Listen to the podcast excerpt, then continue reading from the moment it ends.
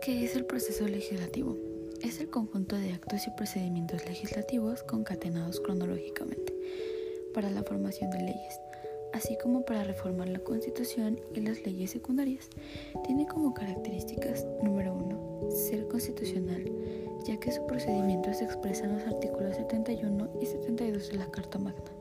Número 2, ser formal en función de que su validez debe respetar los procedimientos previstos en las normas constitucionales y número 3, ser bicameral, ya que requiere que la participación de la Cámara de Diputados y la Cámara de Senadores, salvo en los casos que la normatividad refiere a las facultades exclusivas de cada Cámara.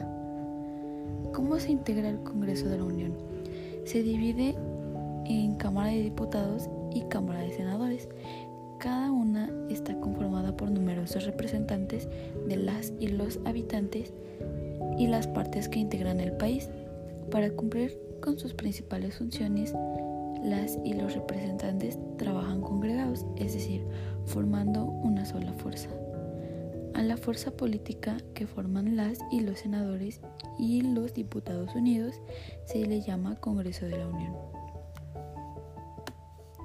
¿Cuáles son los requisitos para ser diputado y senador? Artículo 55. Para ser diputado se requiere ser ciudadano mexicano por nacimiento en el ejercicio de sus derechos. Número 2. Tener 21 años cumplidos el día de la elección.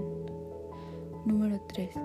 Ser originario de la entidad federativa en que se haga la elección o vecino de esta con residencia efectiva de más de seis meses anteriores a la fecha de ella. Número 4. No estar en servicio activo en el ejército federal ni tener mando en la policía o gendarmería rural en el distrito donde se haga la elección, cuando menos 90 días antes de ella. 5.